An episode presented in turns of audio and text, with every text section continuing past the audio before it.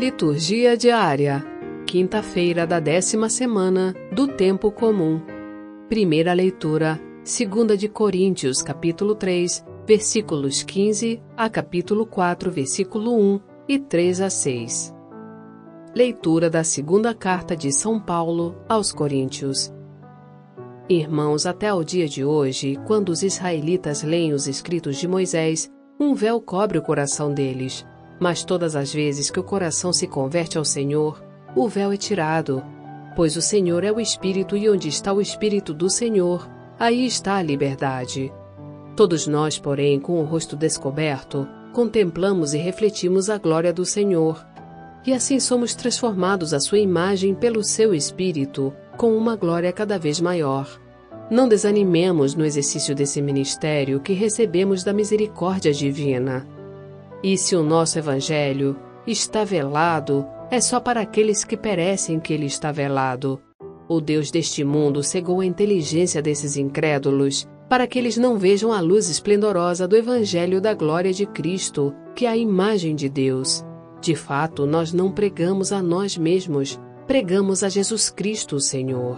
Quanto a nós, apresentamo-nos como servos vossos por causa de Jesus, com efeito, Deus que disse: Do meio das trevas brilha a luz, é o mesmo que fez brilhar a sua luz em nossos corações, para tornar claro o conhecimento da sua glória na face de Cristo.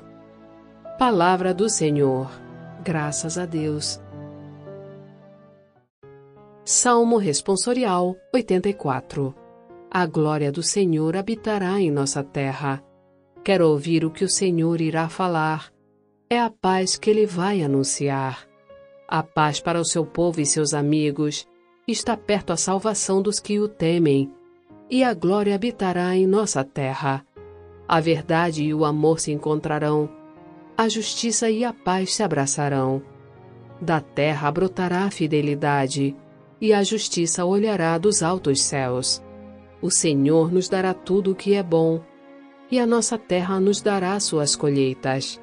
A justiça andará na sua frente, e a salvação há de seguir os passos seus.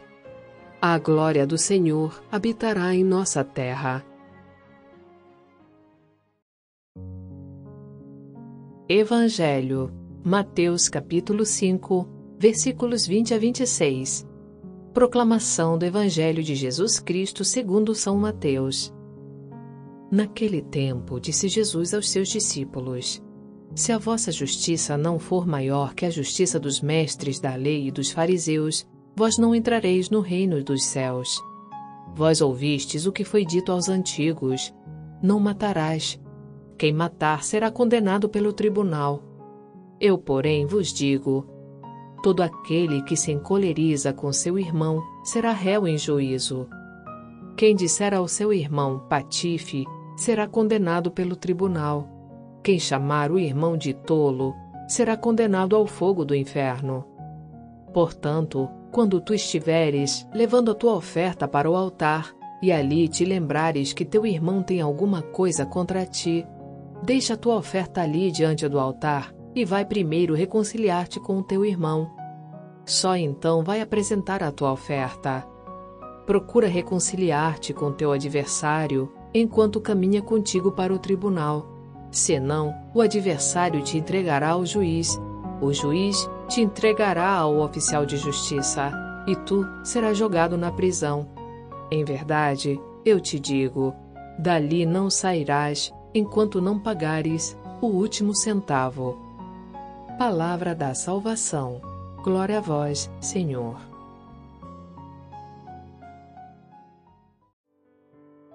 Frase para reflexão. Todas estas belas criaturas me lembram a minha ingratidão por amar tão pouco o Criador. Criou-as para ser amado por mim. Santa Teresa d'Ávila Aplicativo Liturgia Diária com áudio Vox Católica. Baixe gratuitamente na Apple Store ou Google Play Store.